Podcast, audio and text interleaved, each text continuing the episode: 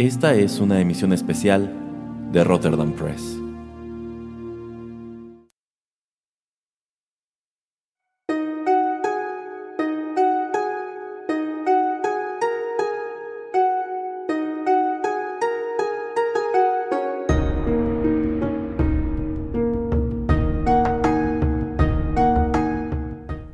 Amigos, ¿qué tal? Qué gusto saludarlos una vez más a través de los micrófonos de Rotterdam Press y darles la bienvenida a una nueva emisión especial del podcast. Yo soy Erasmo y en esta ocasión tengo el gusto de que me acompañe en la dinámica desde Japón con amor el señor Geek. ¿Cómo está, señor Geek? Muy feliz porque creo que Creo que si había un programa al que tengo ganas o al que tenía ganas de que me invitaran en Rotterdam Press definitivamente era de Japón con amor porque además yo sí tuve un lado penosamente dicen algunos, a mí la verdad es que ya no me da nada de pena, muy otaku. Eh, y, el, y, el, otro al que espero un día caer es en este en Tecpili, pero, pero ahí, ahí, tendríamos que encontrar un tema en el que tal vez yo entre porque a veces los Rotterdam retos se nos vuelven medio Tecpili, ya, ya ha pasado varias veces. Yo siento que esa es parte de la magia del podcast, que las fronteras entre un programa y otro de pronto son muy borrosas y efectivamente un Rotterdam Retro puede terminar convirtiéndose en una suerte de Tecpili. Pero yo también tenía muchas ganas de que el señor Geek me acompañara en esta dinámica y es que no están para saberlo, pero yo sí para anunciárselos de una vez.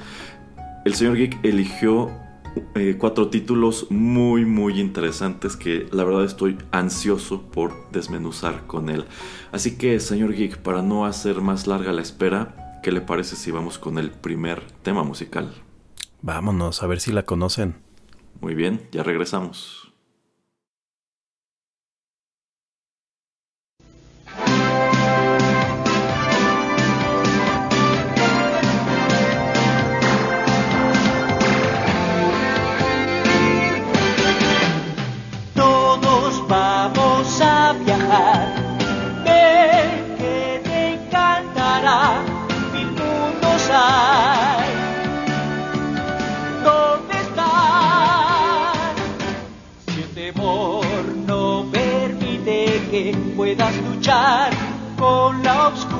No te aflijas porque hay alguien que por ti peleará.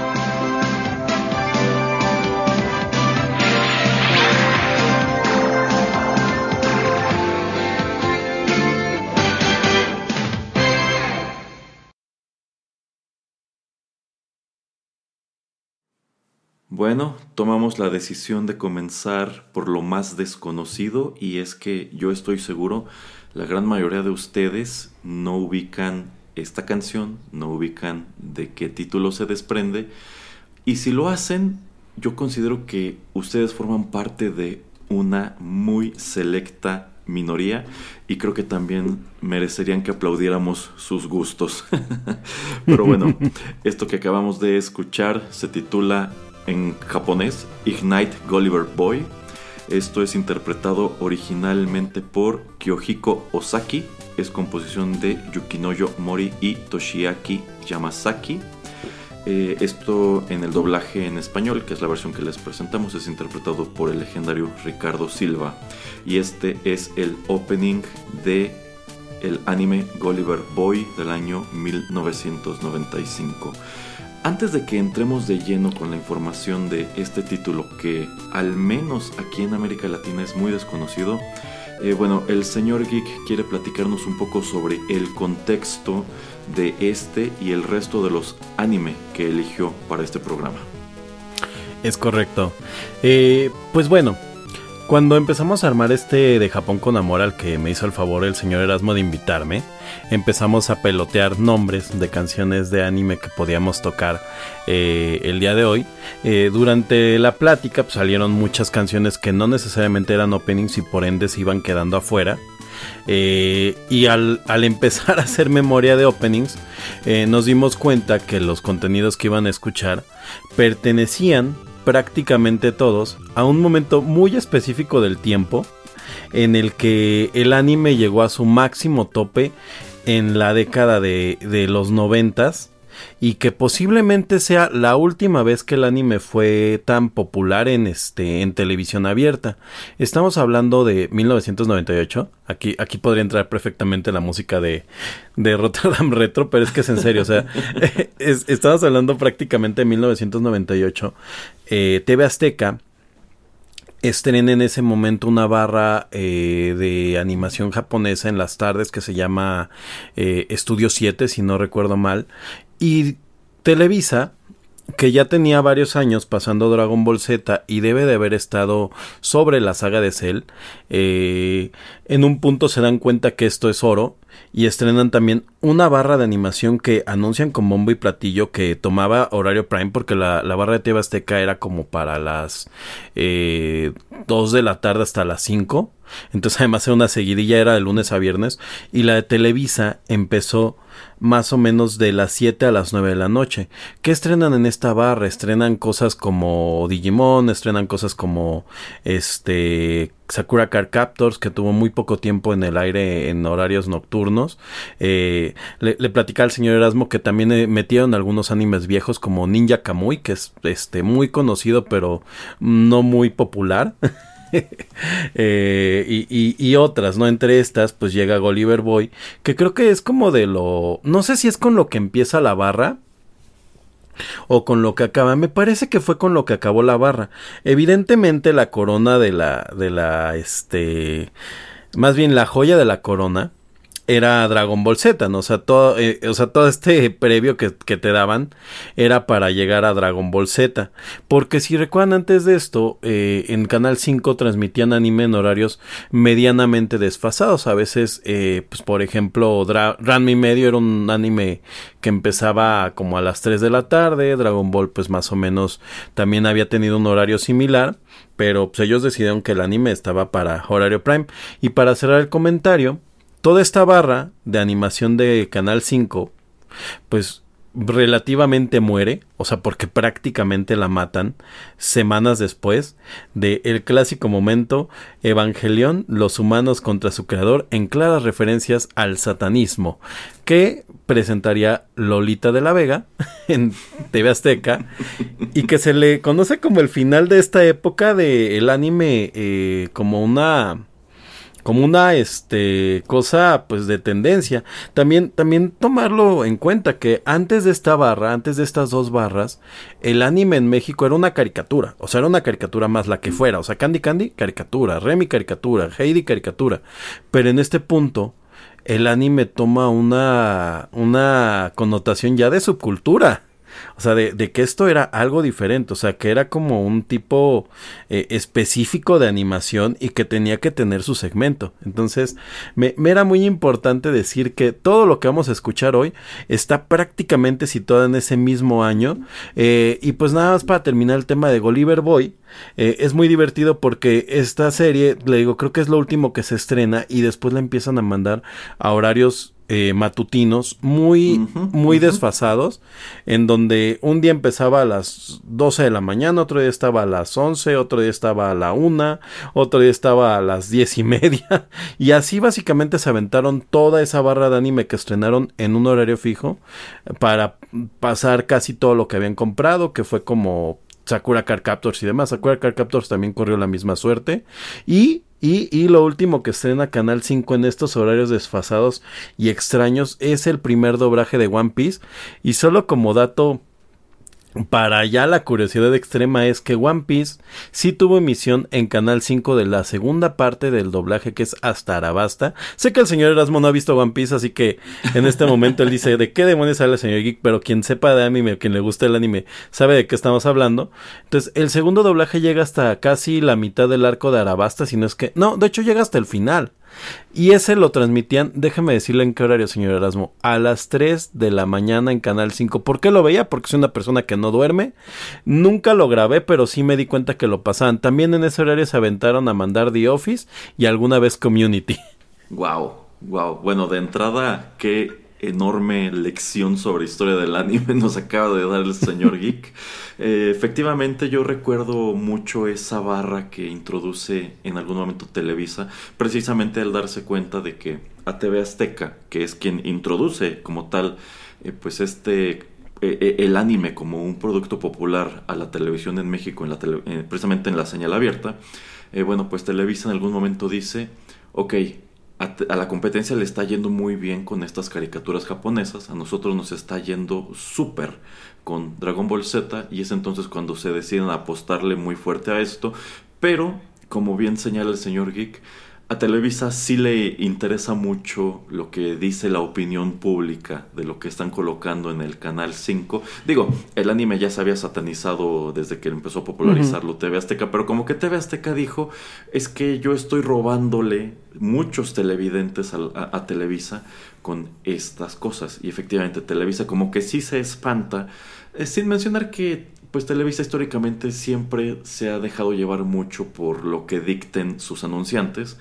Eh, y es por eso que títulos como este Gulliver Boy pasan a la mañana. Yo recuerdo que en algún punto me toca ver Gulliver Boy en las mañanas. Pero efectivamente de esa barra de anime que, con, con, la que intenta competir Televisa, yo siento que uno de los títulos más desconocidos fue precisamente este, que si somos honestos, nunca ha sido algo muy grande, tanto así que esto no se desprende de ningún manga y tampoco es una serie muy larga. Eh, en realidad, Gulliver Boy se desprende de un, un videojuego, un RPG que aparece precisamente en 1995 en consolas como el Saturn, también aparece para, para PC.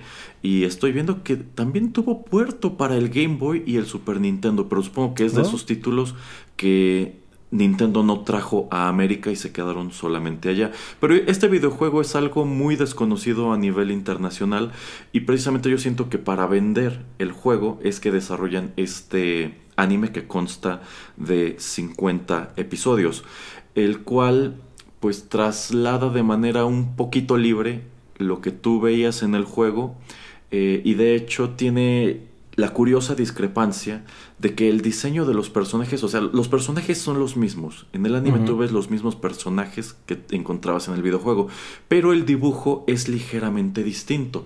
Es más, yo me atrevo a decir que el dibujo del anime es considerablemente inferior al que tú veías en el videojuego. Y yo siento que quizá detrás de esto está el hecho de que probablemente no querían que este personaje Gulliver se pareciera tanto al del juego porque el del juego yo siento que era una descarada copia de Goku con su cabello puntiagudo y demás. Entonces como que en el anime a él y a, todos los demás personajes les hacen un diseño un poco más más redondeado, supongo que para que no para que no se confundiera.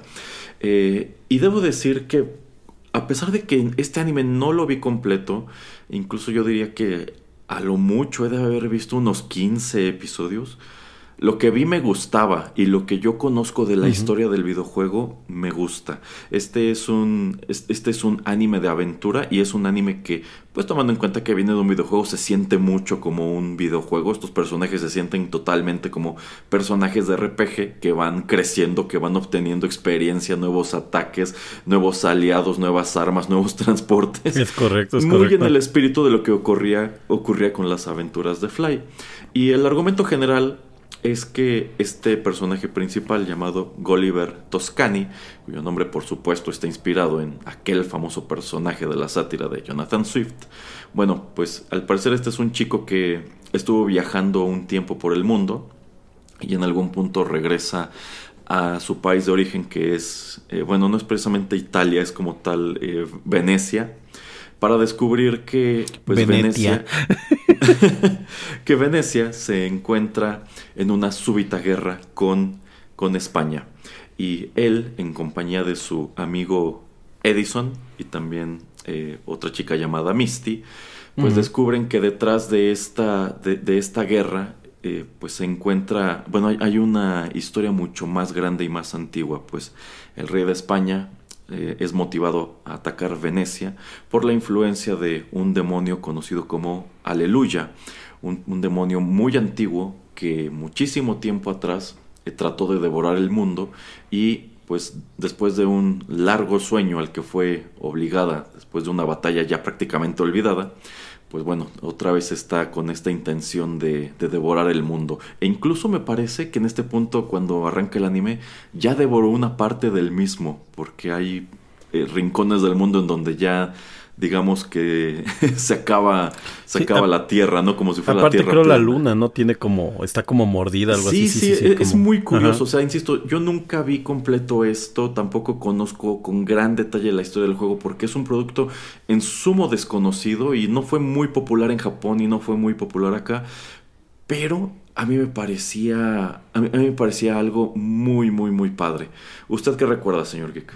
Eh, justamente eso, ¿eh? Y además este comentario ahorita que lo estaba escuchando narrando la historia, vaya, yo estaba a punto de darle A para, para que me dejan ir por la espada, o sea, porque de verdad simplemente escuchar que usted está narrando la historia del videojuego, es claro que esto se siente como un RPG y efectivamente toda la toda la, la historia o toda la toda la serie pues este, como bien decía, se siente muy como un RPG y algo que es muy evidente es que además en varias secuencias de transformaciones y peleas se ve que, que toma este, pues ideas de series populares de su tiempo. Por ejemplo, la transformación de Mística hace ya cerca de la segunda temporada, pues es muy, muy similar a la de Sailor Moon y termina con un traje muy similar a los de Dragon Quest. Este, eh, me, me gustaría cerrar un poquito el tema con, con la teoría a la que estábamos llegando hace un momento antes de que entráramos al aire. Y es que yo le decía al señor Erasmo que yo estoy convencido que cuando Televisa empieza a ver pues el hitazo que tiene con Dragon Ball, que como siempre decimos cuando lo hemos tocado, ¿eh? no capitalizaron en, en, en merchandising, en merchandising, eh, lo capitalizaron seguramente en anuncios. Entonces estoy seguro que en un punto llegan a esta productora o a esta casa que les estaba vendiendo anime a Televisa. Me imagino hacia una carpeta, porque además son los noventas, debe haber sido muy analógico el tema, una carpeta de un mini resumen de la historia y fotos de los protagonistas, y seguramente a dedazo escogieron lo que más se fuera pareciendo a, Goku, así de, ¿este cómo se llama? Gulliver Boy. Ok, es el Goku rojo, sin bronca, lo quiero. Oiga, pero es que esto ni siquiera funcionó aquí. No hay problema. La gente lo va a ver porque se parece a Goku. Y es que sí, o sea, uno lo ve y dice, este es otro Goku.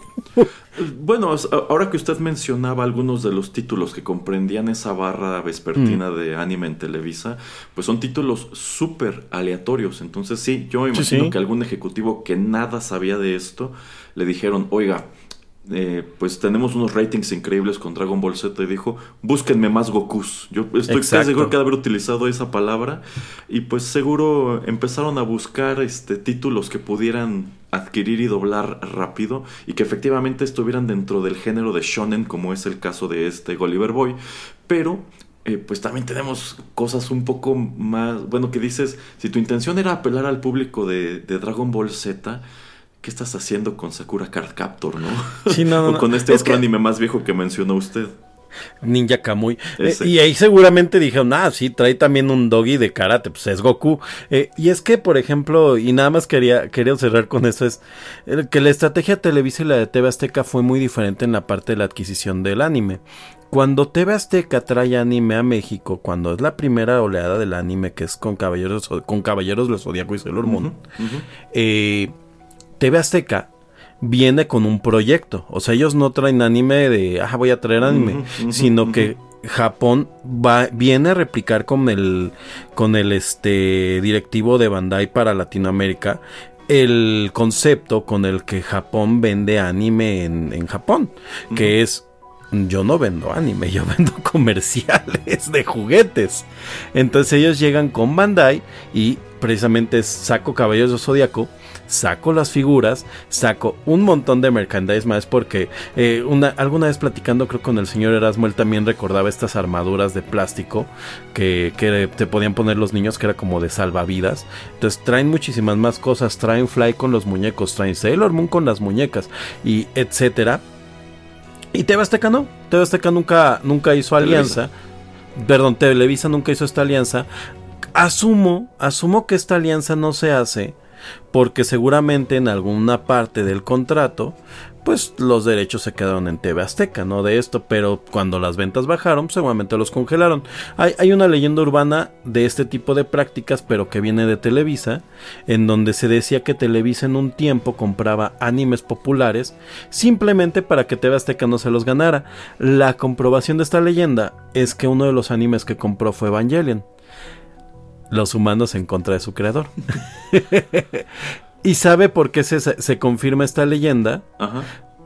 Una de las emisoras que terminan presentando todo lo que Televisa compra, pero no le ve valor de rating comercial, es Canal 22. Usted recuerda que en algún momento Canal 22 transmite Evangelion con subtitulaje hecho en Canal 22 por alguien que sabe perfectamente cómo pues manejar seguramente, bueno, o sea, que sabe perfectamente japonés a comparación de y además pues, se ve un trabajo hecho con con muchísima precisión. Entonces esto esto lo confirma y le digo, entonces pues yo creo que ahí en ese punto de la estrategia Televisa es cuando se vuelve loco y compra todo lo que pueda. Sí, totalmente. Eh, e-, Evangelion, por supuesto, jamás iba a llegar a la televisión abierta en México. Yo siento que había muchas cosas con las que ya se habían arriesgado, como Ranma, como precisamente Sakura Card Captor, eh, y bueno, también este mismo Gulliver Boy que de pronto tenía unos momentos un poquito subidos de tono, pero yo siento que jugar con, la, con los temas que ya manejaba Evangelion e, era demasiado. Yo creo que si tus papás no te prohibían a Goku, no te prohibían otras tantas cosas de la televisión, probablemente cuando se enteraran, pues no tanto de qué trataba, sino ciertas palabras y ciertos conceptos que estaban en Evangelion dirían, no, por supuesto que no vas a ver esto. de hecho, para cerrar ese comentario, simplemente entender por qué desde Italia no, creo que fue en Francia en donde se los cambian. Pues los santos de Atena nunca van a ser los santos de Atena y ya ah, de ahí pasó a Latinoamérica. O sea, ellos son los caballeros porque. no, y el patriarca del santuario nunca será el papa. no. no, no, nunca. En fin. Sí, bueno, pues Gulliver Boy, un título muy desconocido. Hasta hace unos años estaba completo en YouTube. Yo traté de verlo, pero la verdad no tuve este, la constancia suficiente. No sé si sigan ahí los episodios, pero si tienen oportunidad de echarle un ojo a uno que otro, y sobre todo a las escenas animadas que se desprenden del videojuego en su versión de Saturn, pues están animadas muy padre, tienen una música preciosa. Y yo siento que es el tipo de cosa. Ah, por supuesto están en japonés y no tienen subtítulos ni nada así. Pero yo siento que es el tipo de cosa que te dejan a ti perplejo preguntándote qué más ocurre en esta historia. O, híjole, a mí me gustaría pues que alguien lo subtitulara en algún momento para tener más contexto. Se ve que es algo muy interesante, así que pues se queda totalmente con la recomendación de que si no lo conocen, se tomen pues aunque sea un par de horas para explorarlo. Por la nostalgia. vamos con más música.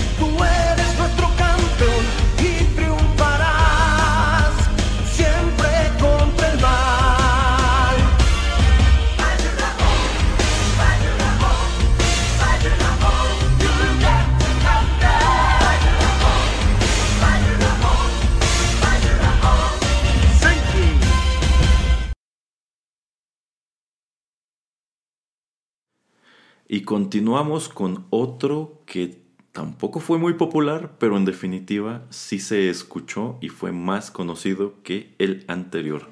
Esto que acabamos de presentarles se titula Guardian Deity Senki. Originalmente es interpretado por Hironobu Kageyama. Esto es composición de Koji Tsuno. Esta versión en español es interpretada por Aviv Antonio. Y este es el primer opening del el anime Kishin Dio Senki, que aquí en América Latina, bueno, en el mundo de habla hispana fue conocido nada más como Senki. Esto se desprende de un manga que se publicó entre 1992 y 1996, creado por Kikuhide Tani y Yoshihiro Kuroiwa. Eh, este anime es del año de 1995 y abarca 50 episodios. Señor Geek, ¿se acuerda de Senki? Bayura on, Bayura on, you get. Sí, claro. Es, es esos animes que te acuerdas más por el opening que de la serie. Es que aparte cuando la cantas tienes que meterle así como sentimiento de Mijares. Como, como si fueras a cantar Soldado del Amor. Sí, sí, es totalmente una power ballad, ¿eh? Sí, es totalmente una Power Ballad. Yo siempre he creído que es muy triste que a Mijares no me lo ubiquen como Power Ballad, pero bueno. Sobre todo Soldado del Amor. Este. Hijo, Senki en series de esas series que la gente se acuerda más del opening que de la serie. Sí, sí, sí, sí. Y, el, y el opening te la vendía como algo que no era en realidad. O sea, sí está muy padre. Yo creo que sí es una serie que está padre. Ajá. Pero eh, se cae. O sea, se cae terriblemente después de la primera digamos, si dividíamos la serie en tres partes, que es más o menos como lo que se divide más o menos, realmente después de la primera vuelta se vuelve a repetir, pero con más colores. Digo, es un shonen, esto hacen todos. Eh, vean a Goku, yo no creo que ya lo van a hacer de color morado en esta, en esta ocasión. Este... Y claro que tenían que traer esto porque eh, el Senki niño, en su forma de niño, sí, sí. es muy parecido a Goku también. sí, claro, Teo Azteca dijo, ah, yo también quiero un Goku. Eh, bueno, el primer intento de TV Azteca comprando su Goku fue con Fly. Y de hecho, estoy casi seguro que primero llega Fly que el Dragon Ball normal. De hecho, sí, sí. Eh, spoiler. Viene, viene el programa de Dragon Ball, pero bueno. Bueno, pues Senki es otro de estos títulos que engalanaron nuestras tardes en aquel entonces. Eh, en definitiva, lo más llamativo, lo que te enganchaba totalmente con esta serie era el opening. Hasta donde tengo entendido, esta serie sí llegaron a darla completa al menos una vez. Yo no la vi entera en la televisión. Varios años después la vi en YouTube. Eh, solía estar completa allí. Y como bien señala el señor Geek, llega a un punto en donde se vuelve. Bueno, esta serie desde el principio fue totalmente una, una fórmula. Y su, su argumento, estoy seguro, les recordará otro anime que fue considerablemente más popular que este durante los 2000. bueno, pues Senki es un, es un guerrero legendario que en, el, en la era mitológica de Japón, por así decirlo, enfrentó a un demonio muy peligroso llamado nada más Karma. Y este demonio karma, cuando por fin lo ves en el, en el anime, dices, ok, no pensé que un árbol pudiera ser tan peligroso.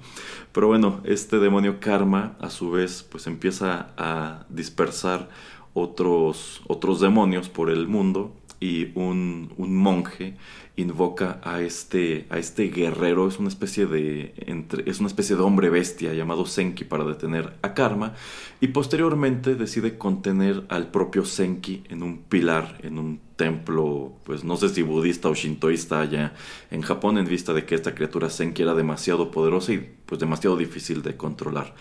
De allí saltamos al mundo contemporáneo. Bueno, pues este demonio Karma resurge y una descendiente de ese mismo monje que, bueno, en América se llamaba Cherry, pero en Japón es Chioki, eh, pues tiene que liberar una vez más a este, a este guerrero Senki. Sin embargo, pues en vista de que ha pasado tanto tiempo encerrado y que pues no es como que el monje haya dejado un libro de instrucciones de cómo hacer esto, pues este Senki tiene la peculiaridad de que aparece primero como un niño con considerables dejos de Goku. Sí, sí. Sin embargo, pues Cherry tiene la habilidad de pues liberar su poder, digamos que en etapas. En, ese aspecto, Cherry es un personaje considerablemente útil porque no, no te quedas nada más en, bueno, Senki va a hacer todo, sino que Cherry forzosamente tiene que estar ahí para ayudarlo a liberar su poder. Y es así que se convierte en este personaje súper rudo que tú veías en el, en el opening, con esta cabellera larga, estas sombreras con picos y que le salen cuernos del codo y con esta hacha gigante. Y bueno, eh, te lo vendían como que era un anime con mucha acción. Y sí, sí tenía acción. Y yo siento que está muy bien hasta que termina el primer arco, que es el relacionado con Karma. Cuando aparecen estos otros villanos, que uno de ellos creo que es el hijo del rey de los demonios, y cuando aparece este otro que es como un general que también es demoníaco y quiere apoderarse del mundo, y bueno, yo siento que la, los, las últimas dos terceras partes ya se sienten muy formulaicas, muy repetitivas, algunos de los personajes nuevos que van introduciendo pues se sienten como, como relleno, o sea, tanto así que en algún punto introducen un Senki azul. Sí, y bueno, cuando la vi completa sí me quedé con un mal sabor de boca hacia el final. Dije, si me hubieran dejado esto hasta que terminan con esta cuestión de, de karma, creo que habría estado bien. No estoy diciendo que sea un, un, mal anime, sencillamente llega un punto en el que se cae un poco, se torna repetitivo y dices, ok, siento que muchos de estos episodios, la verdad, pude los ahorrado. Sí, a mí, a mí me recuerda mucho la sensación para quienes la vieron de, toda esta, de todos estos dos tercios finales de Senki con lo que pasa en, en Samurai X o Rurouni Kenshin después de todo lo que es la historia del manga, que empezaron a, que se aventaron creo que más de 100 capítulos de, pues de, de historias de relleno. Pero pues es que mm. además ya en el manga no sabía casi nada. y, eh, Senki se siente muy así. En sí, la relación de Rurouni Kenshin con el manga se termina después del arco de Kyoto, efectivamente. Es correcto. La última parte, que es donde empieza el arco de los cristianos y que concluye con un montón de episodios de relleno, eso no tiene nada que ver. Y ya lo comenté. es terrible. ya, lo comenté en el primer Desde Japón con Amor. Es una lástima porque la última parte del manga, que es cuando el pasado de Kenshin regresa a cobrarle la factura está padrísimo. Entonces se perdieron en ese momento de la oportunidad de haberle dado una gran conclusión al anime. Si bien creo que quizá cuando produjeron la última parte del anime, ese final aún no existía en el manga. Creo. No, no lo recuerdo, aunque sí llegó a, la soba. y este. Y pues ahí, ahí está más o menos más o menos contado con un estilo muy extraño.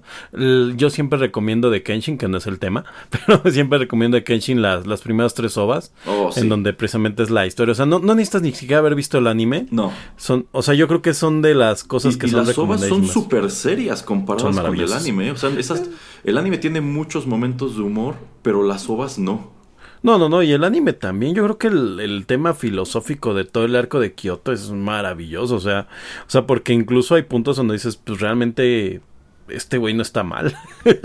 este güey es Thanos. Eh, o sea, la gente, la gente que, que, se sorprendió de que Thanos pudiera estar bien no, no vio a Shishio hablando de, de, por qué él creía que estaba bien. Pero bueno, sí, o sea, yo, yo sentí mucho esta, esta segunda vuelta de Senki como este tipo de capítulos, ¿no? Donde efectivamente estás viendo al personaje haciendo cosas muy similares a las que venía haciendo en la temporada regular. Pero foot este se ejecutan de una manera que dices, eh, esto ya está muy chafa. Pero bueno, ese, ese Senki. Sí, prácticamente esta, este anime tiene un formato de monstruo de la semana, como Sailor Moon al principio, en donde la historia realmente no avanza mucho. Sencillamente, ah, bueno, ahora vamos a pelear con esta criatura, y ahora pelearemos con esta otra, y ahora con esta otra. que en el caso de, de, Sailor Moon le ayudaba muchísimo, ¿eh? O sea, yo, yo vi esta nueva serie que hicieron adaptada con totalmente la historia del manga. Y le hace muchísima falta a todos estos villanos de la semana. Porque la verdad es que era muy agradable la forma en que lo llevaban. O sea, la verdad es que a Sailor Moon sí le funcionaba muy bien tener un villano de la semana. Supongo que era un formato muy de la, muy de la época. Que pues te permitía poco a poco ir introduciendo pues distintas cosas, porque por ejemplo Kisenki en un principio su, su arma principal era este cuerno de Deva que le salía de un codo y es muy progresivamente que le van dando otros poderes, otras transformaciones y ya como que el hacha se convierte en su máxima arma, pero eso no lo ves hasta ya la última parte del, del anime. Y si digo que quizá este argumento les recuerde otro anime 2000ero considerablemente más populares porque yo siento que se parece muchísimo al argumento de Inuyasha. No sé qué tanto se haya inspirado esta señora para crear a Inuyasha, pero hay un paralelismo muy interesante más allá del planteamiento y es que ambas series tienen esa peculiaridad de que más o menos de la mitad para adelante se caen y se vuelven formulaicas. Si ustedes vieron en su momento Inuyasha, estarán de acuerdo de que probablemente esa serie debió terminar cuando regresan a este lugar en donde está el cadáver del, padre de Inuyasha y tanto Inuyasha como Seshomaru por fin como que dejan a un lado sus diferencias para, para pelear con Naraku, pero cuán épica es esa batalla y cuán padre está todo lo que ocurre alrededor de esa batalla, pues ese no es el final y todavía le cuelga un montón a la serie y dices, híjole, creo que aquí perdieron la oportunidad de terminar con una nota altísima, lo cual es una lástima e insisto, yo creo que también perdieron la oportunidad de terminar con una nota muy alta, Senki, si lo hubieran dejado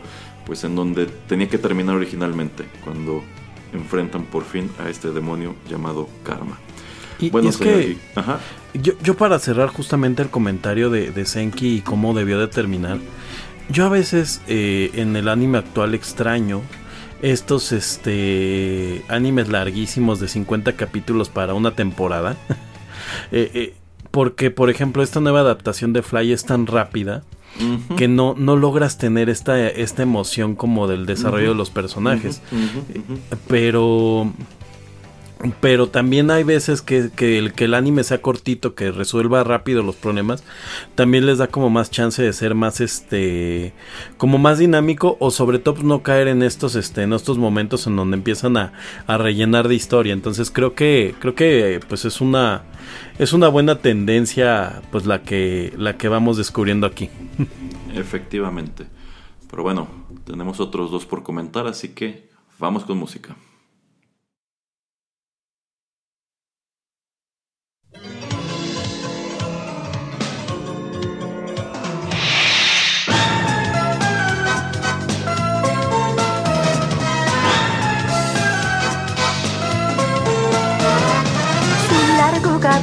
Viento mece sobre un bello cuerpo seductor. Sus zapatos son con muy alto tacón, siempre en busca de dinero y sin temor. A los pies de enormes rascacielos, testigos inmutables pueden ver que llega una aparición, a su mundo logrará hacerlo volver. Siempre inmersa en su labor que nunca piensa en el amor. Pero ella cree que así es mejor. Mikami, Mikami, la fantasma,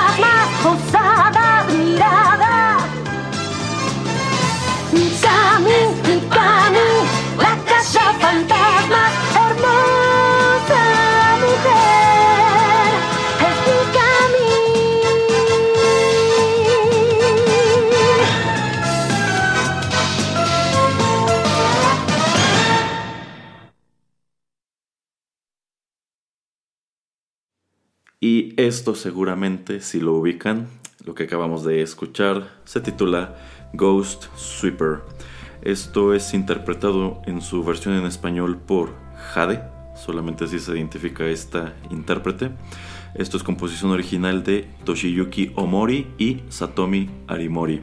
Y este, por supuesto, es el opening de Ghost Sweeper Mikami, o como mejor la conocimos en el mundo de habla hispana, Mikami la Casa Fantasmas. Esto se desprende originalmente de un manga que se publicó entre 1991 y 1999, creado por Takashi Shina. El anime se transmitió en Japón entre 1993 y 1994 y abarca un total de 45 episodios, es decir, aún estaba muy lejos el final del manga cuando esto llegó a la televisión. Y yo creo que Mikami es un título en sumo recordado por quienes crecimos con esta barra de anime en los 90 por un gran número de cosas. Pero yo considero que la más importante, señor Geek, y corríjame si estoy equivocado, es pues el aspecto de la protagonista de este claro. Esta, esta mujer que en realidad es un, es un exorcista llamada Mikami. Señor Geek, ¿qué recuerda de esta serie? No, pues a Mikami. Este, no, eh, como, como veníamos diciendo, cuando Televisa hace como esta compra, estamos seguros que llega y dice quiere otro Goku, ¿no? Pero yo creo que como que al final cuando terminó la reunión, este ejecutivo de Televisa que llegó a, los japones, le dice, oye, ¿no tienes otro Ranma y medio? Y dicen, eh, eh, tenemos algo similar, más o menos es el tipo de humor. Este, y pues hay como un japosai por ahí. Eh, la verdad es que lo más recordado creo que de Mikami es que tenía un humor muy subido de tono. Sí. eh, que Mikami es una sex bomb absoluta. O sea, buscas en el diccionario sex bomb y te sale Jessica Rabbit, te sale Mikami y te sale eh, esta Michelle Pfeiffer en Toon World. Sí, sí, y, la, la, la, el red de, de, este, de estos, este, de Tex Avery. Por supuesto. Sí, totalmente. O sea, creo que Japón nunca ha tenido un personaje que pudiera representar esta, esta sex bomb este, animada como Mikami, o sea, no, no, no sé si existe otra serie. Eh, y la verdad es que Mikami actualmente está en la categoría de no nos van a dejar transmitir esto ni en un millón de años. Eh, sí, más o menos, pero yo considero que ese no nos dejarán transmitir esto ni un millón de años pues se deriva de una mala comprensión de, de dónde proviene este personaje, de dónde proviene esta imagen con este vestido súper corto, esta larga cabellera eh, rojiza y también esta pues enfermiza obsesión que tiene su, su ayudante Yokoshima. Y, sus, y sus zapatos son de muy alto tacón, recuerda. sí, sí, o sea, yo creo que el, incluso la letra de, de, esta canción pues te da a entender quién es esta mujer y la imagen que ella, que ella maneja. Entonces, pues sí, a ojos, a ojos contemporáneos, tú dices, bueno, claro que este es un personaje súper sexualizado de los 90 que no tenía otra finalidad que atraer a personas como el señor Geek y el señor Erasmo. Pero es que la realidad es que existía toda una explicación detrás de, pues, por qué esta mujer se viste así y por qué esta mujer pues conserva a su lado a este personaje Yokoshima. Por el fanservice, no, no es cierto. bueno, es que todo va más allá del sí, fanservice. Claro, El señor Geek comentaba muy puntualmente que pues en realidad lo que ella estaba haciendo era explotar su imagen porque, bueno, el planteamiento de esta, de esta historia, este es, un, este es un serial de aventuras con muchísimo humor y aquí nos encontramos un Japón pues medio futurista en el cual pues hay fantasmas y digamos que eh, hay ya como tal una sobrepoblación de fantasmas.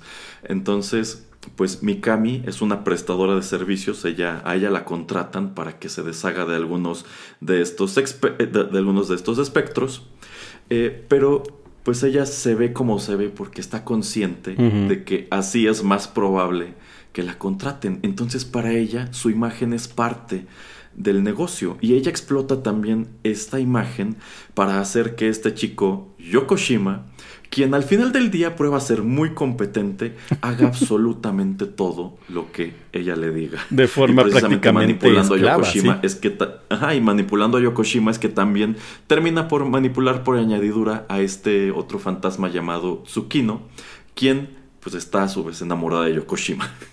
Sí, sí, algo, algo divertido de, de Ghost Whisper Mikami o de Mikami la Cazafantasmas es que justamente en este Japón aparentemente el mundo de los cazafantasmas está súper competido. Entonces, la rival de Mikami también trae esta misma onda, ¿no? Que son personajes, eh, pues casi casi como estrellas de televisión porque...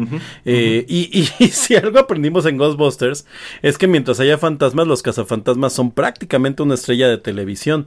Entonces, como está saturado el mercado, pues ellas tienen que brillar eh, de forma de imagen porque las van a contratar a pesar de que Mikami es la cazafantasmas pues más competente del universo, porque de hecho en la misma serie se plantea que realmente posiblemente no hay nadie más poderoso que Mikami. O sea, de verdad es impresionante y además sí tiene un contexto, ¿eh? o sea, cuando ves la serie hay una parte en donde ella explica por qué este tiene una obsesión por ser este putrimillonaria, porque además ella está dispuesta a todo lo que tenga que hacer honestamente o sea, de forma honesta, ¿eh? comillas, comillas, para conseguir tanto dinero como sea factible. No, y es que es en serio, o sea, hay momentos en donde ella, eh, a medio caso, por ejemplo, le sube las cuotas a los clientes y le dicen, oye, no, ¿por qué me estás cobrando más? Y dice, ah, bueno, me voy entonces. Es que subió tu necesidad. Exacto, y de verdad, esas, o sea, quieren un curso de ventas mejor que los de Master Muñoz, vean mi Cami la Casa Fantasmas. Es, sí, sí, de hecho. Entonces, eh, pues claro que puede resultar un personaje o un título controvertido, pues por estas cosas que comentamos, a ojos muy contemporáneos, pero pues es que si lo miramos de cerca y si exploramos pues sus contenidos, ciertamente Mikami es mucho más de lo que ves, es un personaje femenino súper empoderado, pero a pesar de todos esos pesares, yo creo que hoy día es algo que no podrías replicar como se vio en aquel entonces.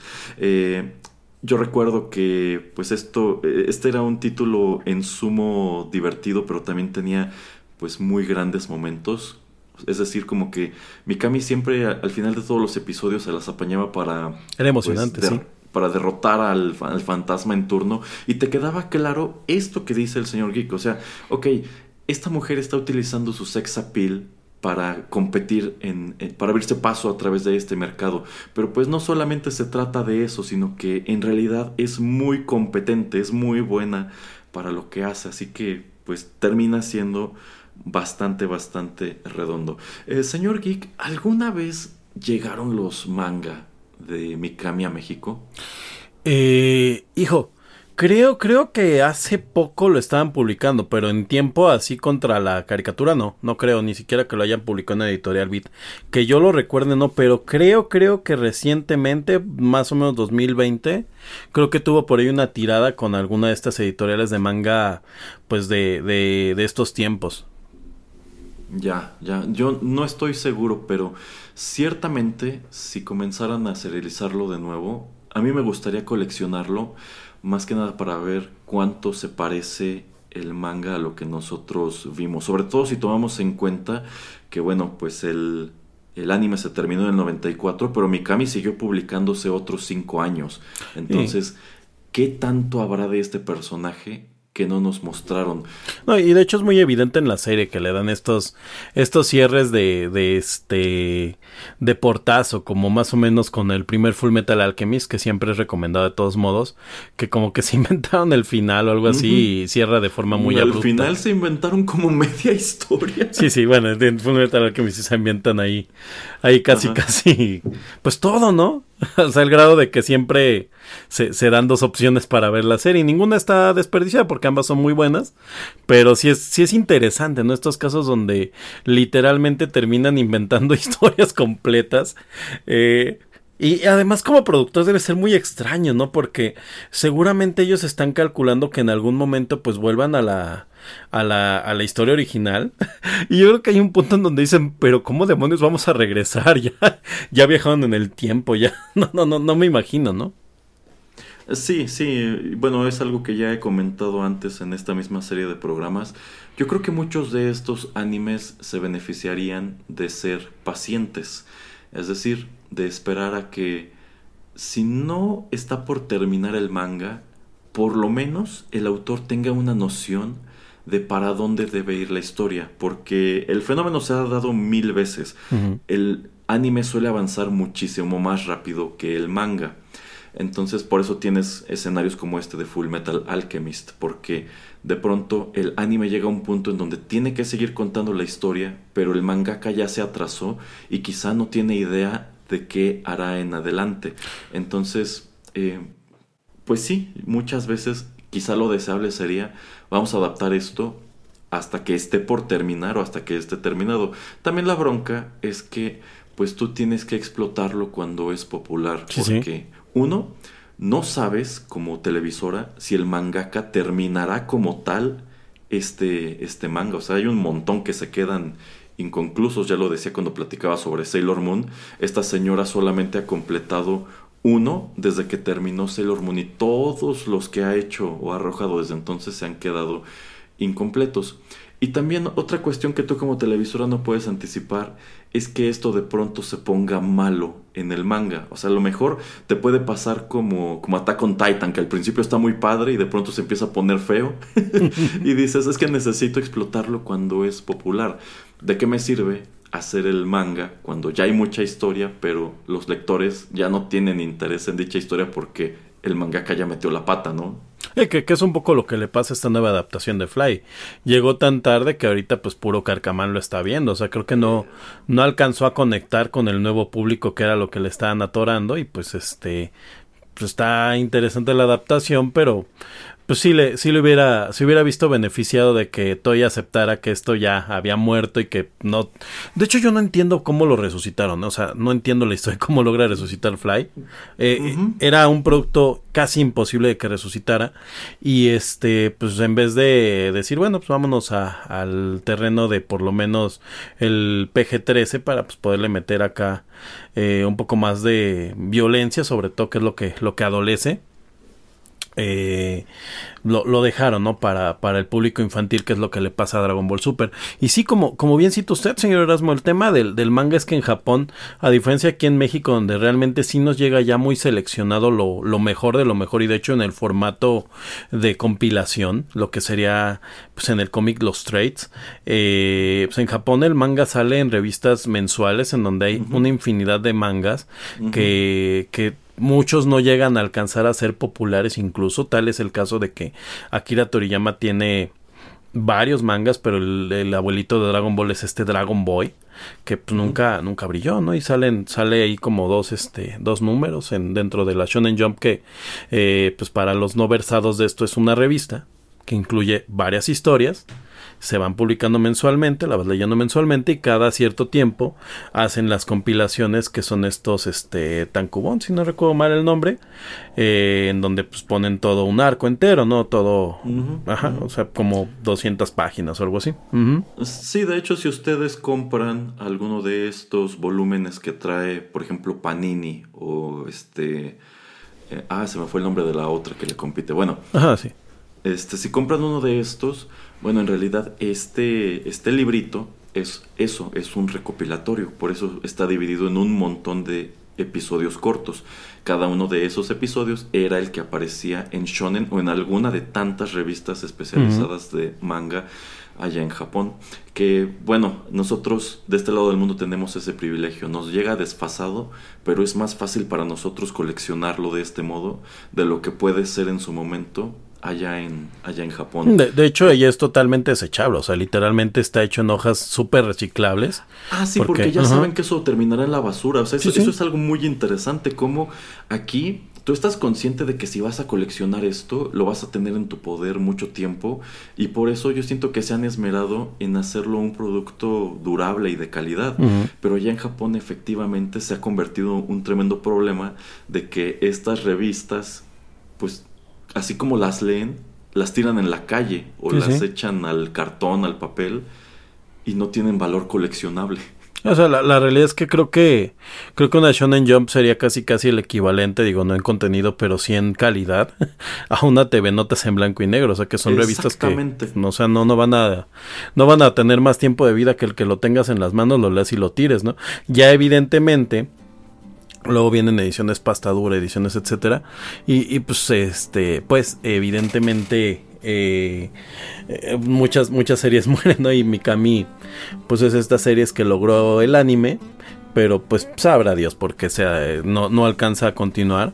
Eh, por ejemplo, Kimetsu no Yaiba, Demon Slayer, es de estas series ahorita que tuvieron ya que empezar a hacer como, como cosas ahí malabares porque pues estaban muy muy cerca de, de lo que publicó el autor y además tengo entendido que el autor en un punto dijo pues ya no me gustó este rollo, todos se van a morir, gracias, bye. y así, no, espérate. O aparentemente de todos modos terminó de forma muy efectiva su manga. Pero es evidente, eh, para quien ya sepa cómo termina, que en un punto el autor dijo, al demonio todo, todos se mueren. Sí, sí, supongo que también te topas con el escenario de que ya no puedes cumplir las expectativas o pues sin querer te metiste en tantos atropellos narrativos que dices ya no sé cómo resolver esto, así que o lo dejo sin o lo, dejo inconcluso o termino abruptamente como ah, menciona el Aquí el caso de este cuate digo desconozco si es su primer manga, el de Demon Slayer. Pero aparentemente este cuate le explotó, o sea, le explotó la fama, o sea, fue así como de, wow, yo estaba haciendo algo chiquito y que, ¿por qué? porque este señor está fuera de mi casa tomándome fotos. O sea, porque algo que les pasa a los mangakas es que se vuelven estrellas absolutamente, al grado de que Toriyama es, ah, y también este Miyazaki, eh, el cuate de, Ghibli, son prácticamente ermitaños. Ajá, son prácticamente ermitaños.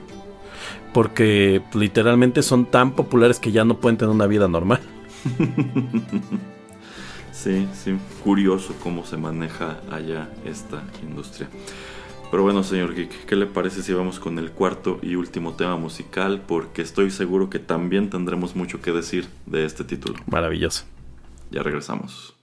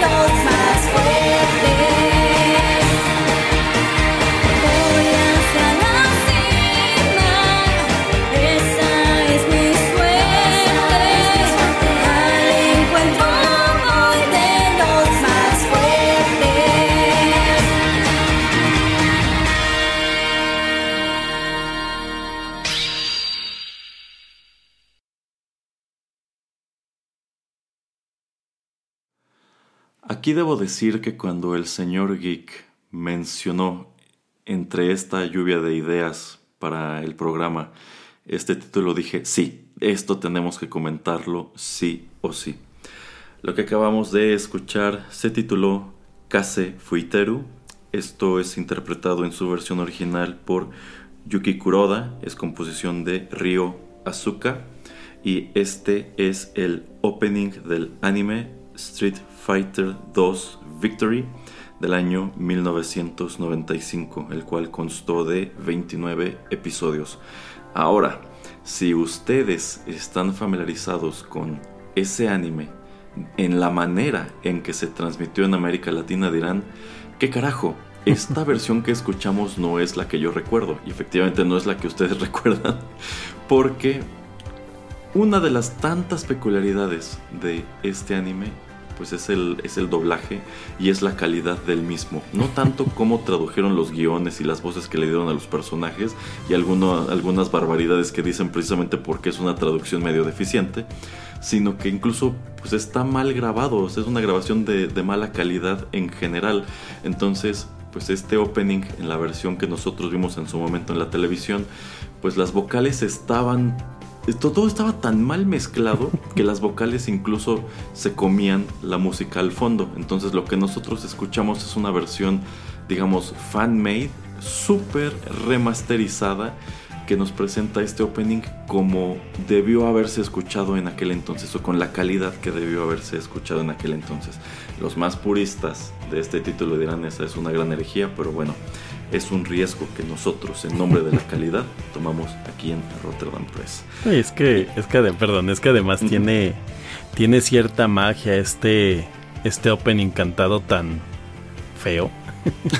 porque, porque realmente es este es memorable que incluso la, cantante no alcanza los tonos, no, no, no, desafina, está hecho con las patas, pero por lo mismo era como muy, no está tan mal si no lo compara con la versión en japonés. Una vez que hace esa comparación dice, ah caray, como que está incluso cantando un poquito desafinado.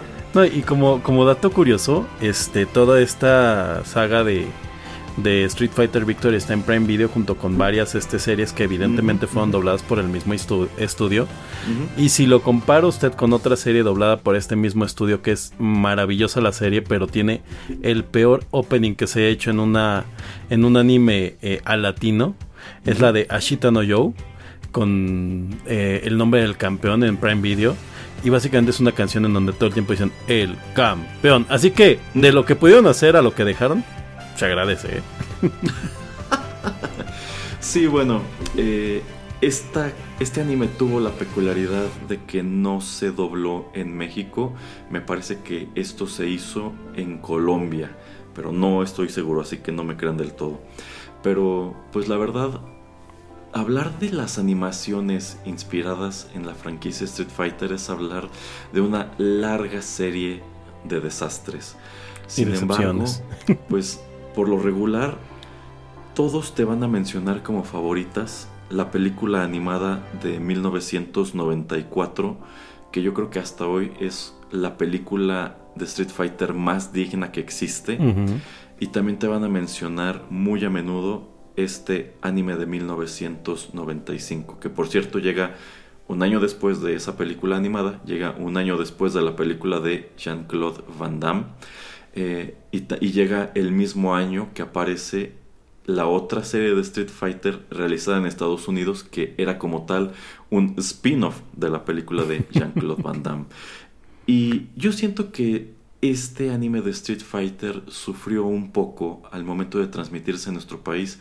Uno, por el doblaje y dos, porque era transmitido a la par de esa caricatura estadounidense que no era mala, era pésima y para colmo compartían como tal el doblaje. Es decir, yo estoy seguro que les mandaron a la par tanto el anime como la caricatura de Estados Unidos a este estudio y dijeron, bueno, pues vamos a usar a los mismos actores de doblaje, vamos a usar al mismo traductor y bueno, como que tenían esos elementos en común. Y yo siento que por allí como que la mala reputación de la versión estadounidense se pasó a la japonesa, pero eso no quita que a mí este Street Fighter Victory me parezca interesantísimo. Y es que aparte este estudio de doblaje que hizo eh, el doblaje de Street Fighter Victory tiene la peculiaridad de que de forma a... ¿Cómo decirlo? Ya no, no es despreocupado, no tengo una palabra para lo que le siga a ser despreocupado. Realmente hacían el doblaje con aproximadamente cinco actores de voz.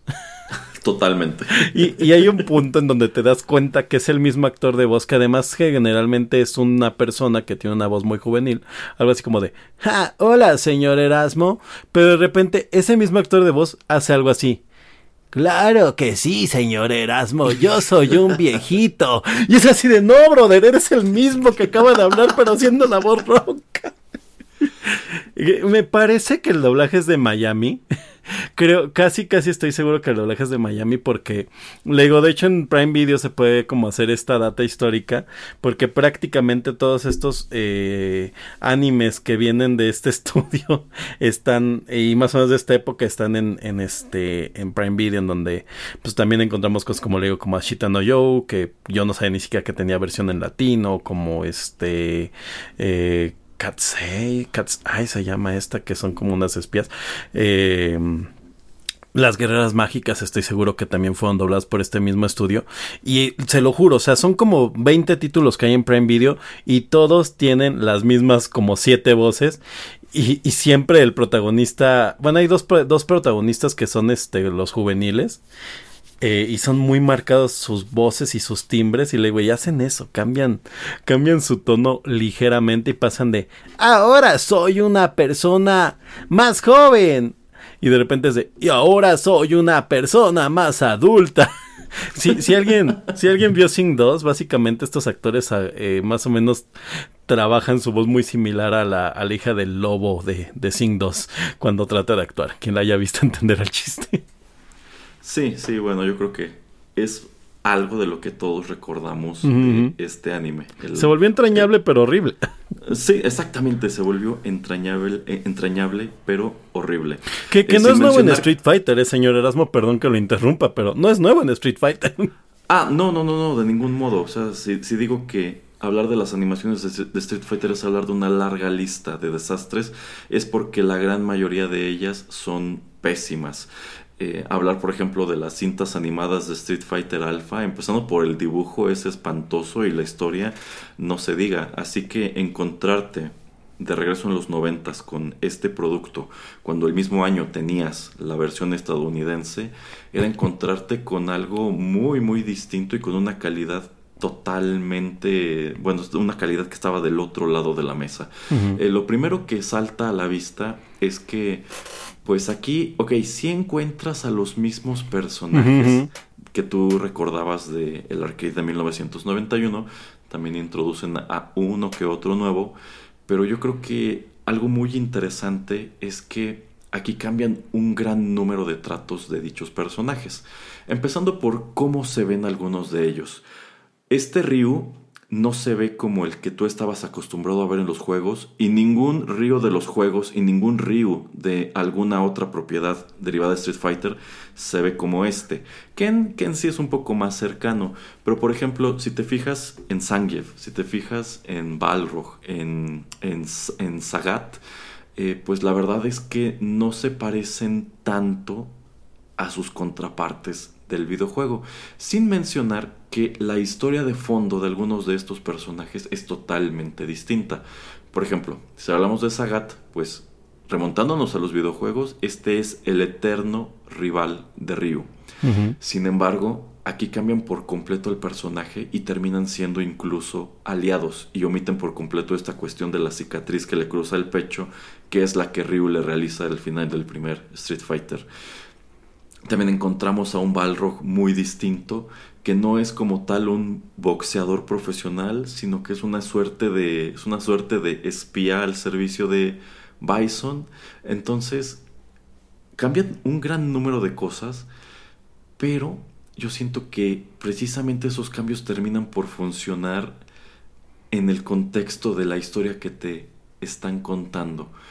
Así que yo creo que en su momento el estudio que hizo esto pues se salió con la suya y también se las apañó para crear un producto en sumo entrañable porque en el grueso, en su grueso estos 29 episodios digamos que se las apañan para contarte una historia de Street Fighter que funciona, porque si lo comparamos con lo que vimos en la película de Jean-Claude Van Damme, eso fue un desastre. Si lo comparamos con la película animada de 1994, esa no está tan mal, pero sientes que al final del día te queda de ver. Y es que si oh, somos no lo sé. la historia de los juegos pues nunca ha sido muy buena y nunca ha quedado muy claro qué es este torneo de Street Fighter, ¿no? Y por qué todos estos personajes están involucrados y eh, cuál es el verdadero final y de dónde salió este personaje Bison, qué quiere, por qué está siempre persiguiendo a Ryu, etcétera, etcétera. Entonces yo creo que todos los elementos que conocíamos de los juegos y de lo que se había visto antes en la animación convergen muy padre en Street Fighter Victory. Es, es, cierto, es cierto. Mi, mi, única queja de todo lo que, lo que nos acaba de contar, señor Erasmo, es que yo no encuentro qué le, qué le pediría todavía usted a la película animada de Street Fighter 2, porque sí termina con un mega combate épico en donde están Ryu Ken contra Bison y al mismo tiempo Gail. Entonces creo que, creo que cumple casi, casi todo lo que, lo que una película. Es más, cumple el fanservice que todos querían ver. O sea, solo le daría palomitas. Pero bueno, regresando a, a... mí lo único que no me gusta para concluir eso es el final. Porque, bueno, ok, si combate épico de todos contra todos, ¿no? Y ya digamos que destruyen a Bison. Pero en realidad siento que no hay una, una conclusión satisfactoria, sobre todo si tomamos en cuenta en dónde se queda esa película, porque en donde se queda esa película, tú te quedas pensando, claro que me van a dar una secuela, ¿no? Ah, bueno, pero... ¿cómo, cómo, llegamos a, esta, a esa escena final? Y esa explicación nunca llegó. Sí, sí, bueno, es que es que usted está, está enojado con Street Fighter 2 por ser muy buena como película, pero le, le, hicieron lo mismo que en la película de Street Fighter 2, que es la primera película, de personas que al final pues también nos dejan con la, con la curiosidad de contra qué van a pelear ahora este, este grupo de cosplayers. no, no, esa, versión no tiene, no tiene perdón, ¿eh? a mí me encanta. Este. Eh, por todos los motivos equivocados, a mí también me encanta. Este, pero, pero hablando de Street Fighter Victory, hay, hay algo que a mí me gusta mucho de Street Fighter Victory que es que evidentemente eh, sienta las bases un poco para lo que vendría a ser después toda la serie alfa evidentemente no este no toman nada en cuenta de lo que se, se maneja en esta película digo en esta serie pero sí sienta las bases de que eh, este tiempo de entrenamiento de Ryo y Ken este tiempo en, antes de que sean estos personajes de este pues ya que están totalmente metidos en el torneo de Street Fighter, porque aparentemente aquí todavía estaban como en desarrollo, todavía estaban como en la última fase de su entrenamiento, por así decirlo. Digamos, todo lo que pasa antes de que Ken se vuelva un trotamundos, eh, pues sí, siempre ha parecido como la parte, además de más concisa, más interesante de Street Fighter. Eh, entonces ellos como que toman estas libertades diciendo qué podríamos hacer en este periodo de tiempo. Pero hay, algo que además me parece muy muy padre cómo construyen una historia, es que al igual que en la película, eh, comillas, comillas, al igual que en la película, durante toda la serie no se maneja eh, lo que es el poder insignia de la franquicia. Muchos podrían pensar que es un gran error que si haces una serie de Street Fighter no metas el, el Ken o el, este esta bola de energía eh, desde el principio que es como el Kamehameha de Dragon Ball pero la realidad es que la construcción de toda la serie lleva al momento en que lo van a hacer y culmina con un momento totalmente hecho para los fans en donde no solo vamos a hacer uno, sino que vamos a enfrentar a Ryo y a Ken con su propio hado cada uno y vamos a ver cuál es el más poderoso.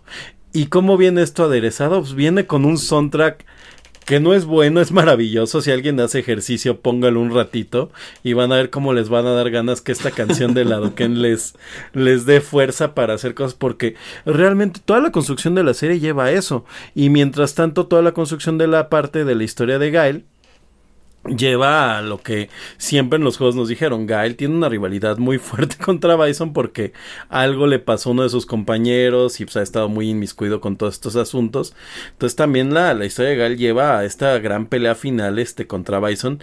Y eso es maravilloso porque eh, la serie entiende perfectamente que Ryu Ken realmente no están peleando contra Bison, sino que ellos están como hacia otro lado y Gael pues va a pelear contra Bison, pero ellos tienen su gran momento de brillar y al final otra vez todos son contra todos, ¿no? También creo que por ahí le, lavan el cerebro a, Chun-Li, que es algo que Bison hace muy seguido con, con la gente a la que se le acerca y, y, eso nos da muchos DLCs. Sí, sí, totalmente. Es, es interesante que mencione que hay muchos elementos de esta serie que parecieron trasladarse a Street Fighter Alpha que aparece ese mismo año si bien pues eh, encontramos al mismo tiempo algunas discrepancias con lo que se terminó por convertir Mm. en el canon de Street Fighter. Por ejemplo, nosotros sabemos que estos dos, Ryu y Ken, entrenan con un maestro legendario llamado Gouken. Sin embargo, Gouken aún no existía en este punto y es eh, Dal, Dalsim quien les transmite el conocimiento Oh, del, sí, eso es muy raro. Ajá, sí, sí, eso, eso es curioso. Encontramos también esta historia de origen de Guile, en donde efectivamente él tenía un compañero dentro del ejército que es asesinado por Bison. Y ese amigo es eh, Charlie, que O se Nash. llama Nash en Japón. Eh, pero en, esta, en este punto aún no existía el Charlie que nosotros vimos en Street Fighter Alpha. Y el Charlie de esta serie pues es, es como, un afri- es como un afroamericano. Ah, También encontramos esta cuestión de que nos dicen en el primer, bueno, nos dicen en Street Fighter 2 que el- la motivación de Chun-Li para participar en este torneo es que Bison asesinó a su papá, quien era un agente de la Interpol, al igual que ella. Aquí encontramos al papá, que curiosamente en el doblaje latino le ponen el nombre de Duval. sí, sí. quien es asesinado pues no, no directamente por Bison, sino por Kami, quien en ese punto está trabajando pues sin saberlo para Bison a través de, a través de Balrog. A ella la contratan para matar a este hombre eh, con una justificación que termina por no ser cierta. Entonces, sí es, es- es interesante constatar que quienes escribieron esta serie sí se adentraron como tal en el material de origen e incluyeron un gran número de elementos que te venían en estas pequeñas biografías de- del arcade para contar esta historia, si bien pues deciden cambiar un número de cosas, entre ellas la rivalidad de Ryu con Sagat, que a mí terminó por gustarme, o sea, esta parte donde eh, pues creo que meten a Ryu a esta cárcel en Tailandia y es donde lo conoce y terminan aliándose para pelear juntos contra la pandilla que tiene control de la prisión, dices, ok, para mí, para mí funciona. No hace falta que me muestren un combate entre Ryu y, Sa- y Sagat. El hecho de que pues lo hayan eh, presentado de este modo funciona de maravilla. Así es, así es. La verdad es que, a pesar de que toman muchas decisiones que son muy fuera del canon, como historia termina funcionando bastante bien y pues creo que de todas estas series que hemos que hemos tratado, creo que esta es la que hace como una mejor historia con sus veintitantos capítulos que, que debe haber tenido. O sea, eh, creo que de todas las historias que, que mencionamos en este set de cosas que compra entre Canal 5 y TV Azteca, todas terminan teniendo muchos altibajos eh, y sobre todo todas se van para abajo al final. Y, y además no compartieron esta parte de que les inventaron incluso historia. Y Street Fighter como que hubo un productor que supo qué hacer con ella. Además el soundtrack de toda esta serie es muy memorable. O sea eh, a pesar de de todos estos cambios de diseño, sobre todo el de Río. Creo que, creo que el de Río, y era lo que quería comentarle cuando estaba platicando del cambio de, de estilo, es que nuevamente ese productor de Canal 5 dijo, ¿qué otros Gokus tienes? Y le dijo, ah, bueno, tengo este Goku también. Y, y seguramente dijo, ¿que ese no es Ryu? No, no, no, es otro Goku, porque efectivamente está... es- estos diseños de personaje de todos estos años están hechos para que todos sean una suerte de Goku. Yo sé que el estilo de anime, eh, pues es muy, muy sencillo, muy este, muy poco detallado, lo que hace que los personajes se parezcan mucho. Pero en serio, todas estas series que rondan del 95 al 98, cada personaje nuevo que salía tenía un estilo eh, parecido a, a, a un Goku, ¿no? Todos tenían su propio Goku. Este es el Goku Kenshiro. Eh, está el otro que era el Goku, este, el Goku, el Goku Chrono Trigger, que era este Gulliver Boy. Eh, hasta Yokoshima parecía un tipo de Goku. Y de verdad, no dudo que cuando vio las imágenes, este productor que le enseñaron, dijo, este es el protagonista. Y le dijeron, "Eh, sí. ah, muy bien, no es otro Goku. Sí, sí, es, es muy interesante y muy recomendable este anime. Tanto así que, pues todos estos años después, en realidad no hay un producto animado que se derive de Street Fighter que pueda No, no, no. competirle. Eh, le decía al señor Geek que creo que el único otro producto, eh, y también muy cercano a lo que es Street Fighter Alpha, que, se salva y que yo considero que es una adaptación genuinamente buena, una, una muy buena adaptación live action. Es esta serie que se estrenó hace ya varios años en Makinima y también en YouTube de Assassin's Fist, que tiene su origen en un, en un corto realizado por fans y pues resulta ser tan popular que llama la atención de Capcom y deciden darles presupuesto para que hagan una pequeña serie limitada que también sirve como historia de origen de Ryuiken y también de Akuma, que creo que es el gran ausente de este anime de Street Fighter Victory, que de ahí en fuera retoma a prácticamente todos los personajes, incluso aquellos que la película del 94 omitió. Yo estaba haciendo memoria y me parece que en Victory no sale blanca, ¿o sí? Ah, qué buen punto. Tienes razón, creo es muy raro, no sale blanca. Sí, es muy raro, ¿no? Porque Blanca es roster original. Supongo que dejaron un tipo verde. Yo creo que ya les pareció un elemento demasiado fantástico. Digo, un elemento demasiado fantástico en donde hay un Bison con poderes este, sobrenaturales. Sí, sí. Y, avientan poderes por, la, por las manos. De, de, hecho, yo creo que a Blanca lo pueden haber resuelto si no querían hacerlo verde, pues amarillo, ¿no? Hay gente con la piel medianamente amarillenta. Oh, Pero pues sencillamente que se viera como una persona ordinaria, ¿no? Digo, si ya reescribiste a un Sagat sí, sí. tan distinto del original, pues nadie te va a juzgar porque hagas lo mismo con Blanca. Eh, bueno, es, es, algo es algo extraño. Tampoco recuerdo a San Jeff, pero creo que él sí anda por ahí. Eh, de hecho, bueno, lo presentan como un tipo enorme. De hecho, la pelea de Gail contra Zangief es muy mm. espectacular. Oh, ya la recordé, sí, sí, sí. Lo presentan más parecido a André el Gigante, porque incluso trae un tirante en su, en su atuendo de luchador y tiene este el cabello largo. ¿Quién diría que estaban prediciendo el futuro? Porque evidentemente Hugo, que eventualmente ah. parte del roster, es, es, evidentemente un plagio, como todos los peleadores de Street Fighter de alguien real, y es el mismísimo André el Gigante. Totalmente, sí. Sí, sí. Pero, pero, pues sí, muy recomendable. Yo siento que, ok, este anime de Street Fighter no fue tan popular en su momento o sea, no, en definitiva no, no fue tan popular como Mikami, diría yo. Pero entre quienes lo vimos en aquel entonces, entre quienes luego lo buscamos, bueno, primero estuvo en el Canal 5, después estuvo en Cartoon Network. Muchos yo creo que si nos lo perdimos completo, porque yo no llegué hasta el final de, este anime en su corrida original en, la televisión.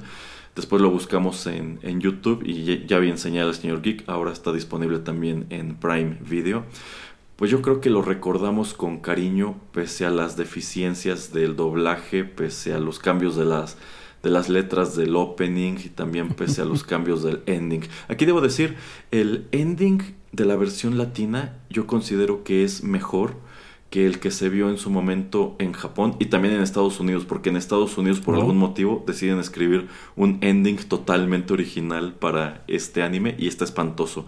Nunca entenderé eso, ¿eh? Dragon Ball sufre mucho de eso en Estados Unidos. Sí, sí, efectivamente Dragon Ball sufre de eso y tan solo la película animada de Street Fighter del 94 tiene esa enorme peculiaridad de que en Estados Unidos le escriben toda una banda sonora nueva y un soundtrack totalmente distinto al de la versión japonesa. Aunque se agradece que termina con Blind de Korn. Mm, pues sí, en realidad ya lo hemos comentado en otras ocasiones.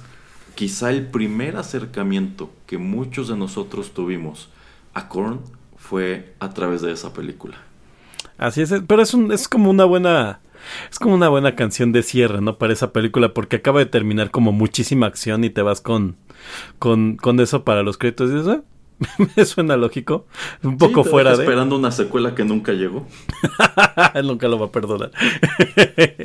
pues es que yo siento que tenía mucho potencial. Es maravilloso. Y es una lástima que no lo hayan explotado. Y también es una lástima que todas las películas animadas que vinieron después fueran tan deficientes.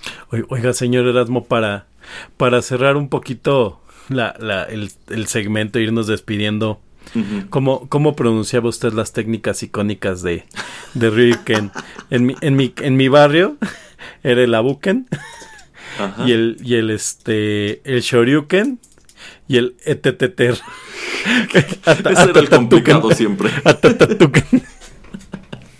Eh, bueno, yo recuerdo que cuando estaba en la primaria, el Hadoken era el Abuget El Abuget, sí. Ajá, el Shoryuken era el Oryuget. sí, sí, claro.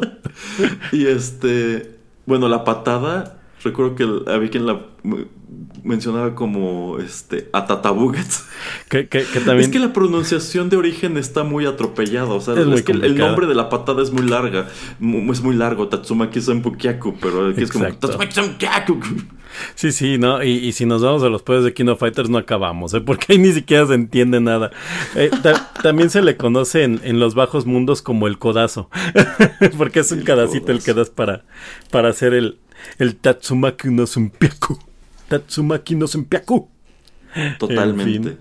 Sí, sí, sí. Como usted señala, Street Fighter 2 en su momento fue un fenómeno, del mismo modo que fue un fenómeno Mortal Kombat, del mismo modo que después fue otro gran fenómeno King of Fighters. De hecho, yo creo que King of Fighters marcó la última etapa en la cual los arcades de pelea mm. fueron súper relevantes. Y por, y por arcade de pelea me refiero a gabinetes. Porque también era cuando iban de salida. Sí, y era lo que, lo que le quería decir es que, que tristemente por lo mismo, porque si bien King of Fighters tuvo éxito en países de Asia que no eran Japón como Corea y este y de hecho se nota en su roster porque se empieza a volver cada vez más populares los personajes de otras nacionalidades.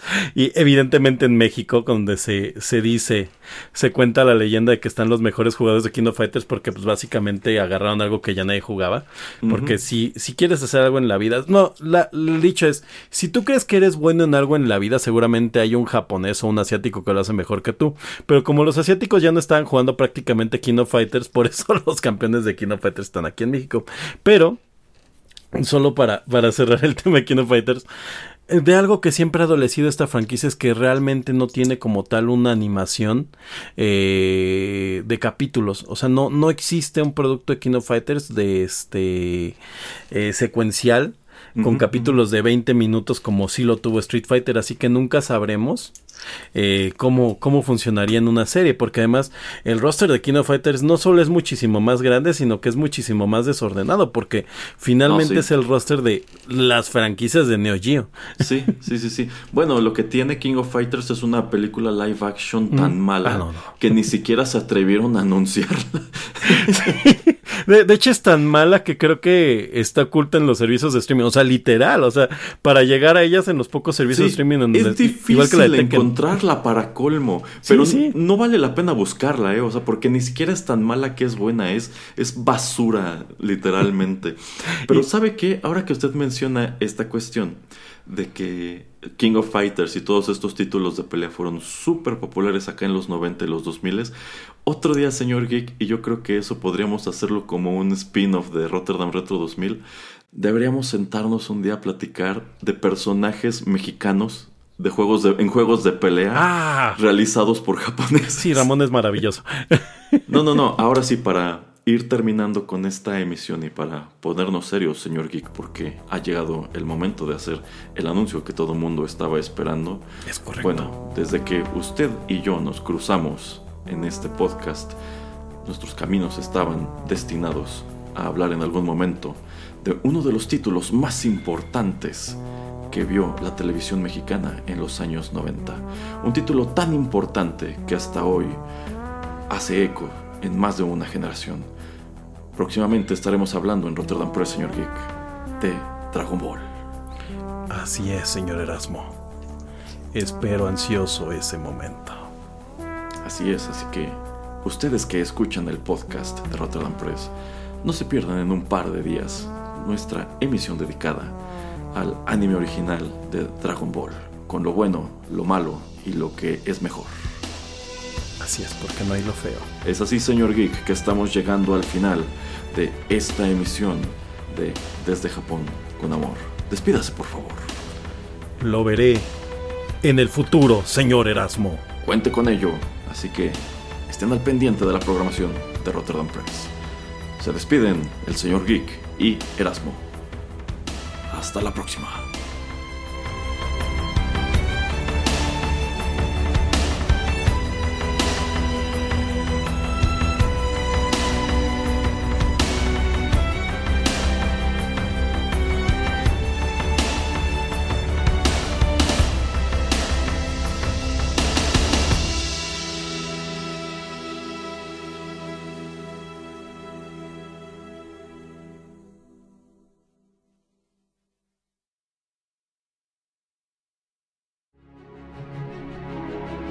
Estás escuchando Rotterdam Press.